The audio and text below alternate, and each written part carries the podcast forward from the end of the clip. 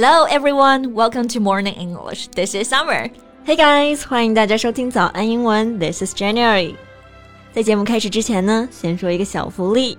每周三我们都会给粉丝免费送纸质版的英文原版书、英文原版杂志和早安周边。微信搜索“早安英文”，私信回复“抽奖”两个字，就可以参与我们的福利抽奖啦。这些奖品啊，都是我为大家精心挑选的，是非常适合学习英语的材料，而且你花钱也很难买到。大家坚持读完一本原版书、杂志，或者用好我们的周边，你的英语水平一定会再上一个台阶的。快去公众号抽奖吧，祝大家好运！Hey Jane，where do you want to go for the winter holiday？过段时间要放假了，最想去哪里玩呢？嗯，so many places to choose from. But if I can only choose one, hands down Beijing. 我感觉好难选啊，硬要选的话肯定是北京了。Beijing? Why? Haven't you already visited there many times before? Yeah, I did, I did, but not the Universal Studio yet. 虽然去了北京很多次啊，不过环球影城还没有去过呢。Ah, that makes sense now. I know you've been dying to visit the wizarding world of Harry Potter. Exactly. 哎，想象一下，挥舞着魔杖，穿着魔法斗篷，在霍格沃茨当中穿行。Yeah, and sip on your favorite butterbeer. Yeah, butterbeer 就是黄油啤酒，哈利波特里面的经典饮料。 想想就非常的美好。是的，不过你刚刚说到喝黄油啤酒用到的动词，并没有用到 drink。对，这个 drink 不够表达它的美味。我刚刚用到的动词呢是一个词组 sip on，就是小口小口的喝。Yeah, to take small sips of a drink over a period of time。毕竟像黄油啤酒这么美味的呀，得一口一口慢慢喝，慢慢享用。That's right.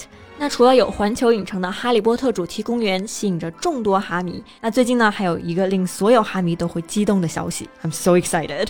What is it? Remember, you Friends fans got your Friends reunion special. 你们老友记粉丝上半年不是终于看到了期盼已久的老友记重聚特辑吗？Yeah, sure, of course. Now, as Harry Potter fans get ours too. Surprise! Wow, 这是哈利波特也要有重聚特辑了，对吧？Yeah, I'm really looking forward to it. Hey, how about we talk about it in today's podcast? 好呀，那在今天的节目当中呢，我们就来聊一聊这个让所有哈迷都惊喜不已的消息。我们今天所有的内容呢，都整理成了文字版的笔记，欢迎大家到微信搜索“早安英文”，私信回复“加油”两个字来领取我们的文字版笔记。So Jen, when did you get into Harry Potter and become a Harry Potter fan? Mm, let me think. I remember it was at my cousin's place. We watched Harry Potter and the Philosopher's Stone for the very first time. 应该是上小学的时候，在表妹家里看的《哈利波特与魔法石》。And since then, you were hooked. Yeah, I was so hooked. After finishing all the films, and then I went for all the books. 那那个时候，哈利波特系列都还没有出完嘛，所以每次有新书、新电影出来的时候，都非常非常的期待。Of course, I can imagine. 那我们刚刚其实还说到一个表达啊，someone's hooked。对，这个表达其实还蛮形象的。hook 这个单词呢，本意是钩子的意思。someone's hooked，就是说某人被勾住了。那其实呢，也就是说对什么东西非常上瘾，非常的着迷。Yeah, you're hooked on something means you're addicted to something. Yeah, I was so hooked on Harry Potter back then. I mean, I still am. 哎，老哈迷啊，那我考考你啊，《哈利波特》第一部的电影是什么时候上映的？Easy peasy. Harry Potter and the Sorcerer's Stone was released in 2001. That's correct. 电影上映呢，这里我们不要用到这个 up，而是用到这个单词 be released。对，release 这个单词呢，本意是释放、发布的意思，在电影的语境当中呢，也可以用它来表示上映。嗯，讲到上映，其实还有几种常见的说法，比如 come out、be out，直译是直接出来，但实际上就是表示上映。So we can also say that the first Harry Potter film came out in 2001 which is 20 years ago. 想一想啊，正好是二十年前了。Yeah, 20 years. Can you imagine? I just feel old. Yeah, how time flies. 既然是二十周年纪念啊，肯定有一些特别福利吧？Right. So the original cast of the Harry Potter series will be reunited 20 years after the first film was released. 哦，关键词是 cast。这个单词呢，就是演员阵容的意思。Original cast 就是说电影的原班人马。 Yeah，那演职人员呢就叫做 cast member。那如果你经常看剧的话，可能就会听到有人问：“哎，这个剧是什么卡司啊？”嗯那其实卡司就是 cast 这个单词来音译过来的。I see. So what's a reunion special called? Well, the HBO Max special is titled Return to Hogwarts。那这个特辑呢，就叫做《回到霍格沃茨》，明年一月一号上映。So it will be soon. Yeah, hopefully it will take us return to where the magic started. 对，回到魔法开始的地方啊。那刚刚既然说到是 original cast，那么我们的魔法三人组肯定是会回归的吧对，那三人组在英文当中就叫做 trio。 ？Right，三人组是 trio。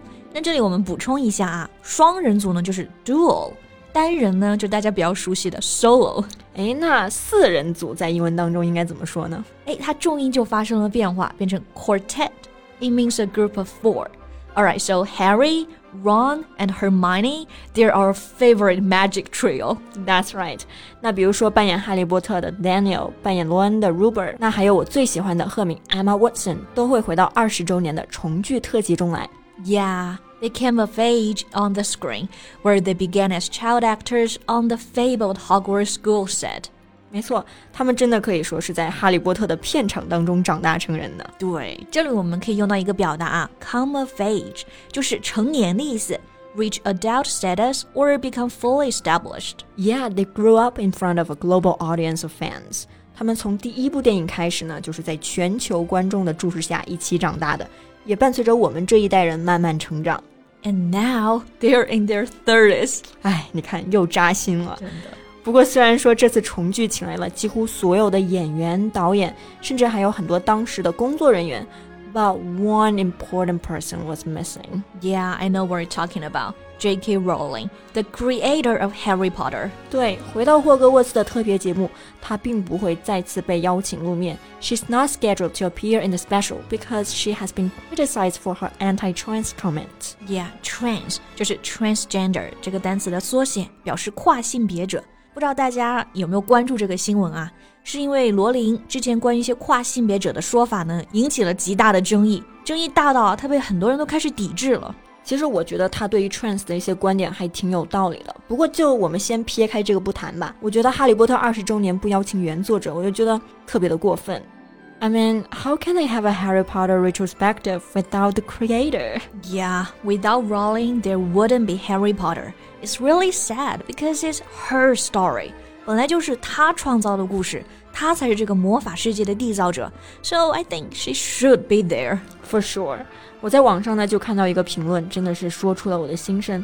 Can't people just put aside their views for one day and just try to get along? You know, like Christmas with the family. 对，为什么就不能把分歧的观点先放到一边，在魔法世界里，我们试着和睦相处一天呢？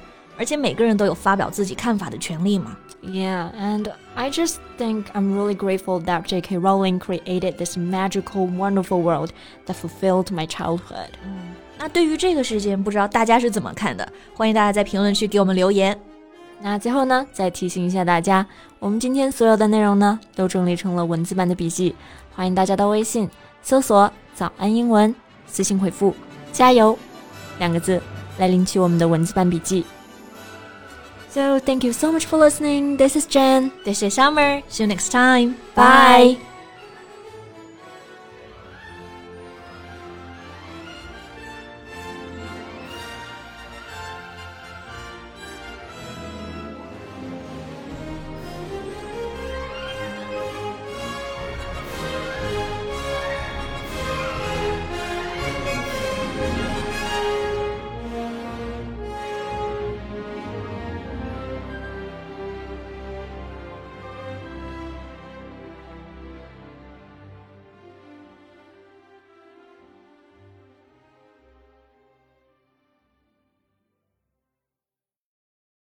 This podcast is from Morning English. 学口语就来早安英文。